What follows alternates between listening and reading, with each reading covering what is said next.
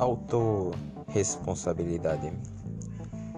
Autoresponsabilidade é quando tu atribuis o mérito e o demérito a si mesmo.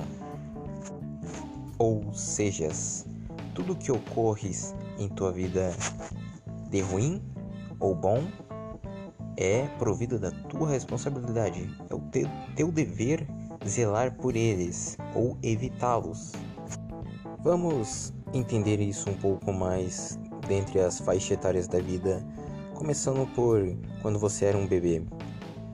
Era tua responsabilidade aprender a andar e a chorar. Porque se você não chorasse, você provavelmente ficaria com sede, fome e sujo devido às tuas fezes, aos teus excrementos. E ao longo que você ia crescendo dos meses, você tinha que aprender a andar, porque se você não aprendesse, você provavelmente ficaria tetraplégico ou não andaria quando crescesse, ficaria dependente dos outros. Apesar de ser um aprendizado bem inconsciente, mais provido do instinto, é, não deixaria de trazer consequências à tua vida futura. Já os adolescentes, eles se deparam mais com parâmetros de uma vida estudantil. Você está lá no Fundamental 2 ou ensino médio, você tem que estudar bastante para iniciar uma faculdade ou um curso técnico ou cursos mais básicos, mas questão educacional você terá que realizar quase que obrigatoriamente.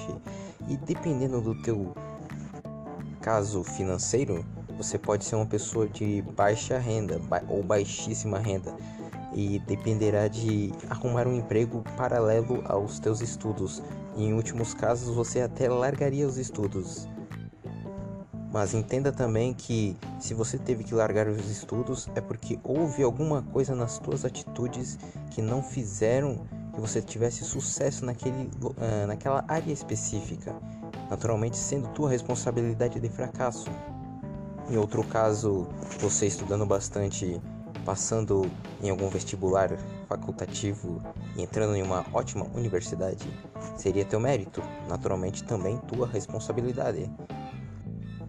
Chegando na vida adulta, você já provavelmente já está fazendo faculdade, né? Irá tentar conseguir um emprego. Você conseguindo um emprego dentro daquela tua área ou não conseguindo um emprego dentro daquela área, é tua responsabilidade.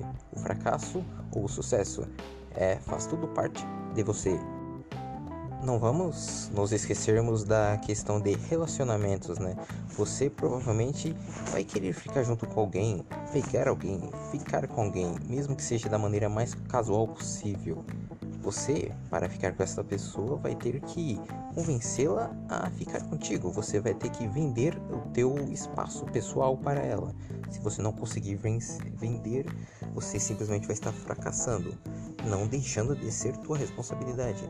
Mas conseguindo, vai ser teu mérito. Você casará, ficará, namorará e ou apenas terá um caso casual mesmo.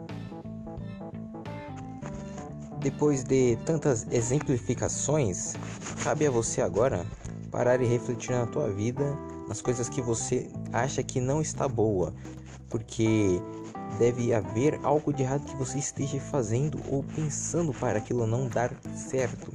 Então, reflita nisso, entenda que só você pode mudar aquilo, não espere pelo outro, porque o outro não vai mudar. Mudar a sua realidade. Então eu fico aqui com este insight reflexivo e é nós.